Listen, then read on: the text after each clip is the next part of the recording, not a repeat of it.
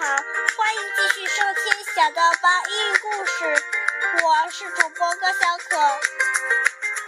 今天我要为你们讲的故事名字叫做《西游记之黑风山降妖》。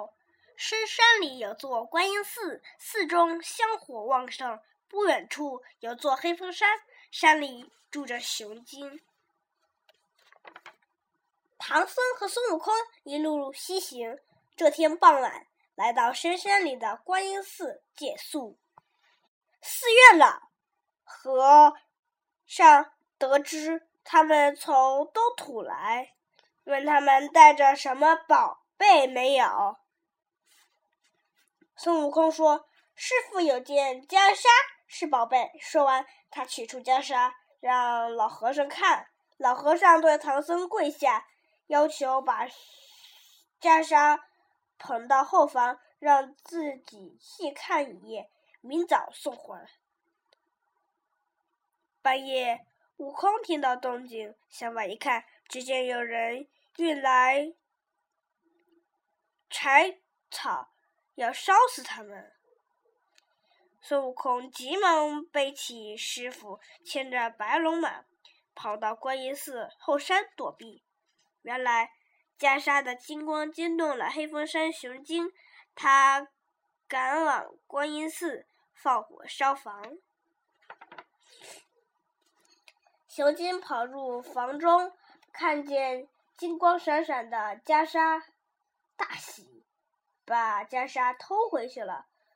悟空见雄精从云飞奔，急忙驾云追赶，直追到一个洞口。孙悟空喊了很久，雄精不出来，悟空只好回去把事情告诉唐僧。悟空想，这里是观音菩萨的寺庙，我去向观音菩萨讨要师傅的袈裟。孙悟空一个筋斗翻到南海，向观音菩萨诉苦，说熊精偷了袈裟。观音菩萨得知这事发生在观音寺，就同悟空一起驾云前往。山坡前升起一团妖气，一个道人走来，手捧着装有一粒仙丹的盘子。孙悟空。变成道人打听情况，原来道人名叫灵虚子，是去向雄精贺喜的。孙悟空知道他是个妖怪，一棒把他打死。妖怪现出原形，是只恶狼。孙悟空心生一计，请观音菩萨变成灵虚子。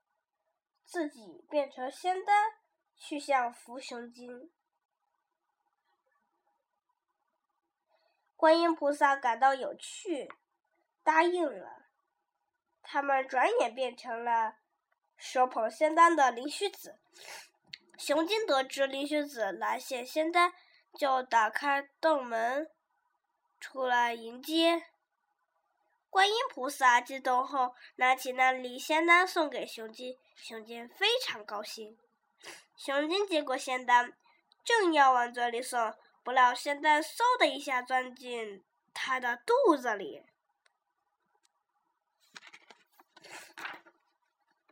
悟空钻进熊精的肚子里，立刻施展拳脚功夫，打得妖精满地打滚。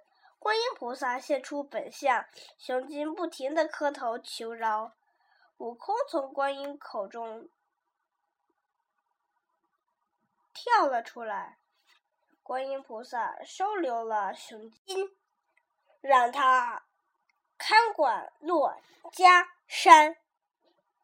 悟空告别后，取回了袈裟。悟空和唐僧来到观音寺，向老和尚道别。好了，今天的故事就到这里。如果你们喜欢我的故事的话，请下次继续收听吧。再见喽！本期节目播放完毕，支持本电台，请在荔枝 FM 订阅收听，谢谢。